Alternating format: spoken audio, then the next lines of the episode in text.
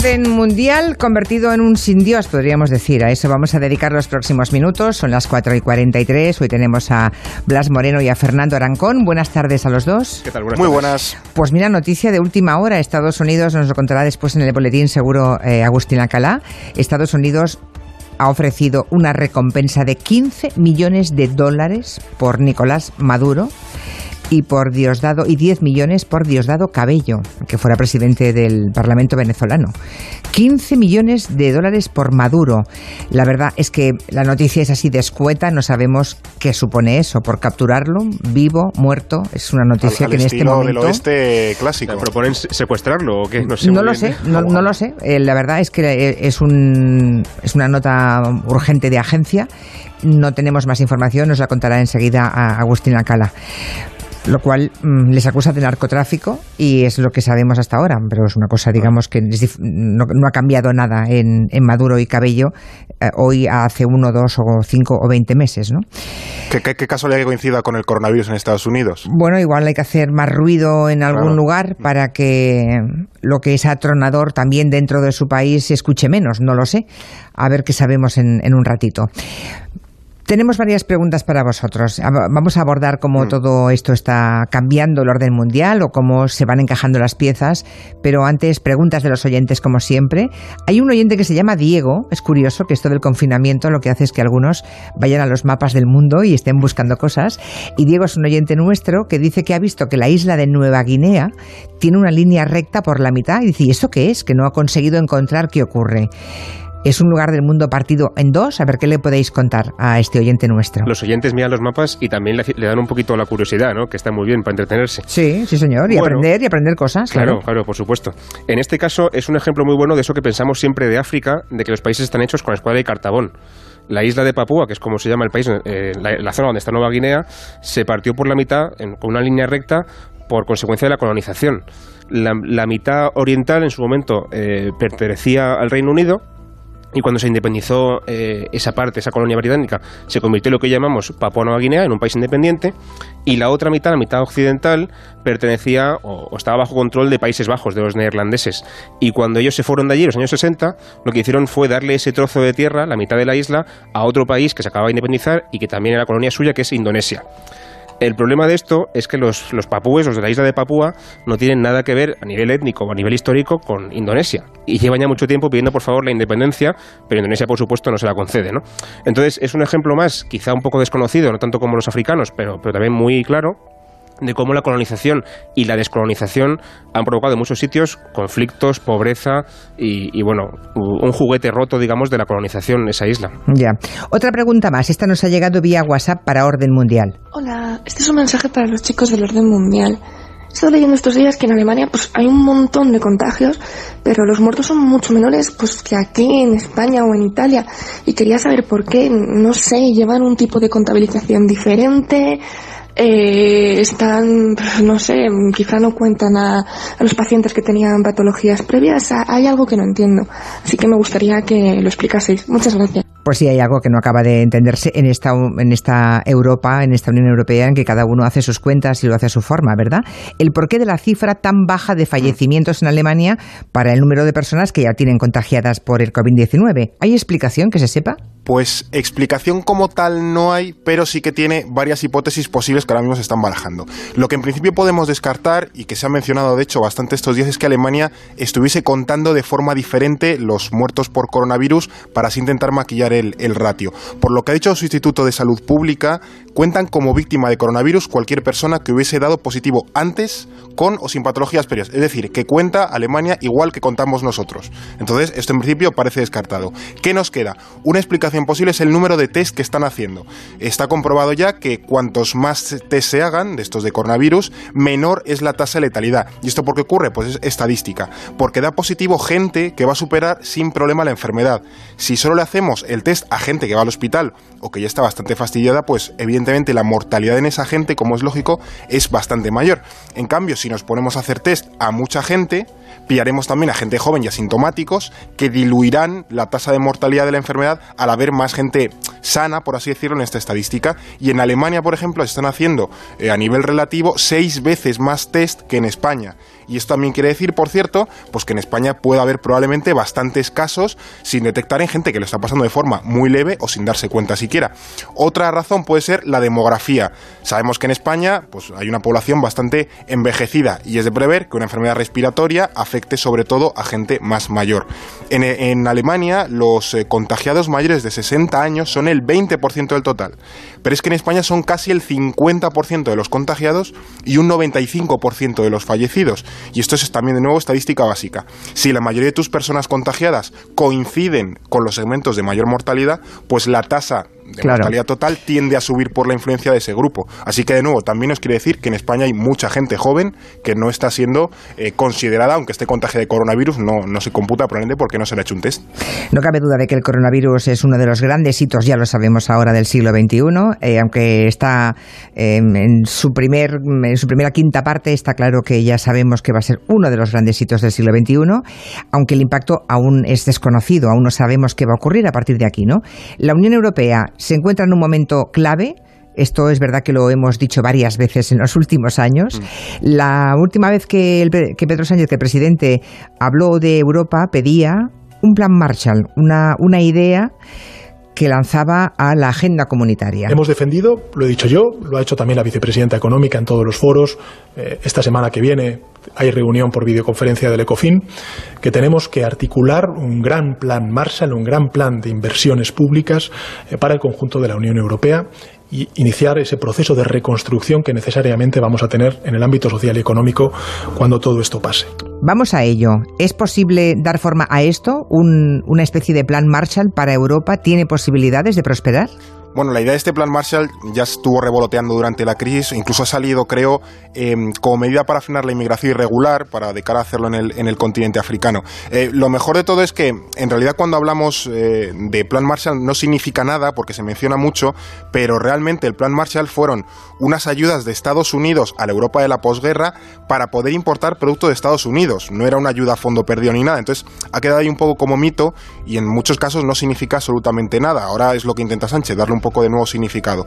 Lo que el problema que hay ahora es que nadie tiene demasiado claro eh, en qué medida se concretaría esto. Se plantea, por ejemplo, un plan de inversiones impulsado desde la Unión Europea, una inyección de liquidez para regar las economías, seguro de desempleo europeo, algún tipo de fiscalidad compartida, pero bueno, cada país como que tiene su idea de ese eh, plan Marshall y pocos coinciden. Además también por la envergadura que presumiblemente tendría pues parece una iniciativa bastante ambiciosa para lo que, bueno, por los últimos años y la, y la experiencia previa que tenemos, lo que la Unión Europea eh, parece dispuesta a, tragar, ¿no? Así que quizás es más provechoso plantear reformas concretas que no un gran plan abstracto. ¿Y los eurobonos? Porque mm. Esto ha vuelto otra vez, ¿no? En los peores años de la crisis económica se habló de eurobonos y ahora se vuelve a hablar de eurobonos o coronobonos. Em, llama toda, todo el sur de Europa. También Pedro Sánchez ha hablado de mutualizar la deuda. No solamente él, también Conte, el primer ministro italiano, también Macron, el presidente de la República Francesa.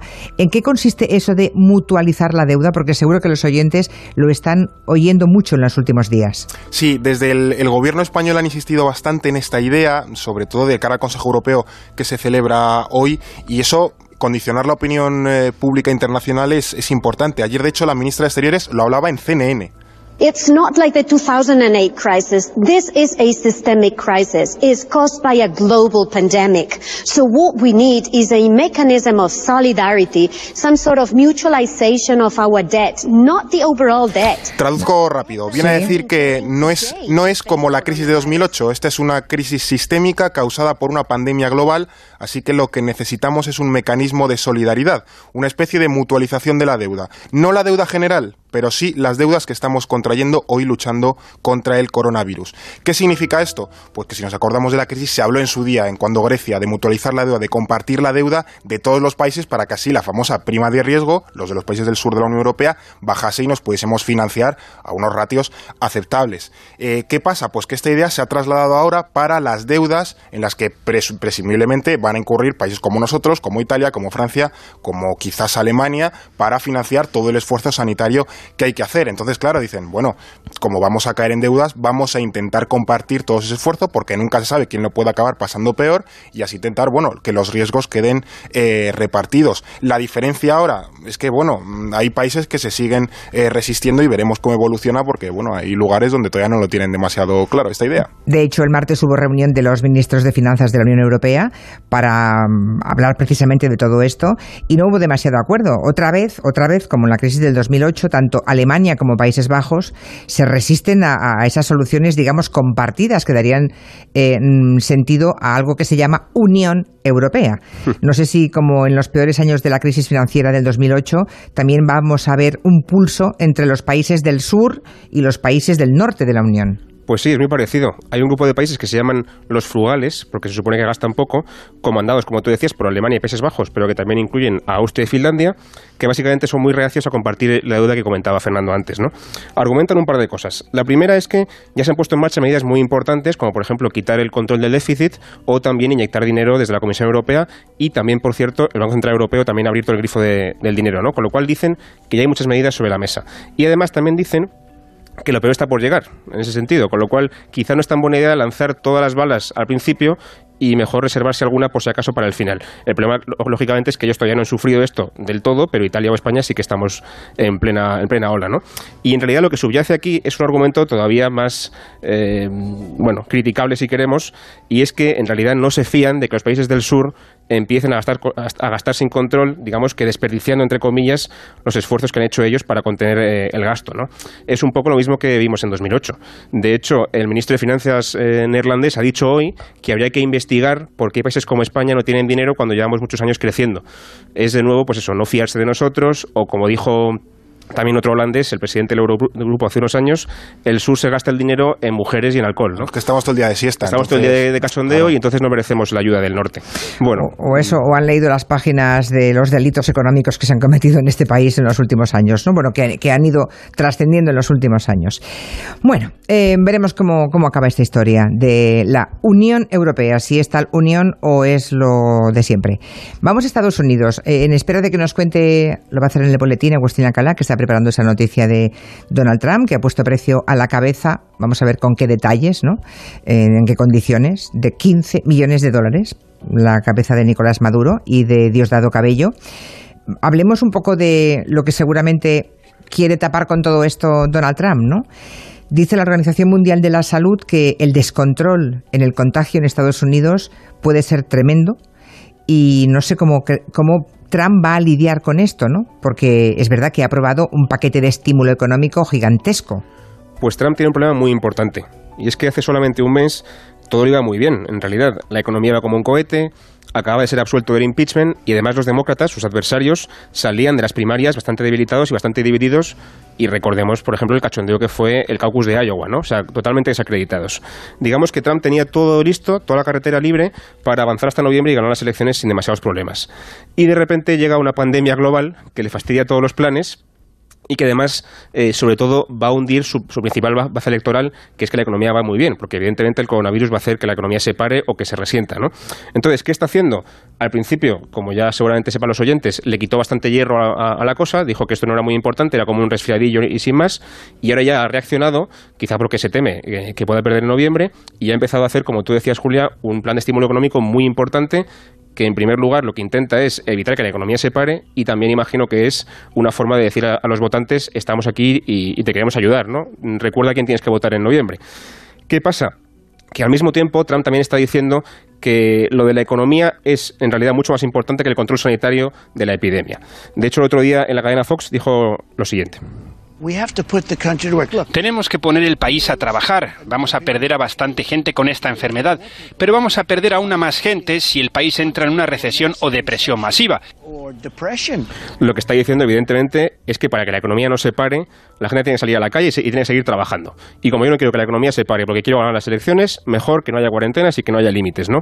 De hecho, poco después, en un tuit, dijo literalmente que el remedio no puede ser peor que la enfermedad. Sí, sí. Entonces, bueno, está claro que, que Trump quiere que esto se acabe en 15 días, enseguida, pero tiene toda la pinta de que no va a ser así y de que además va a haber muchos muertos en Estados Unidos.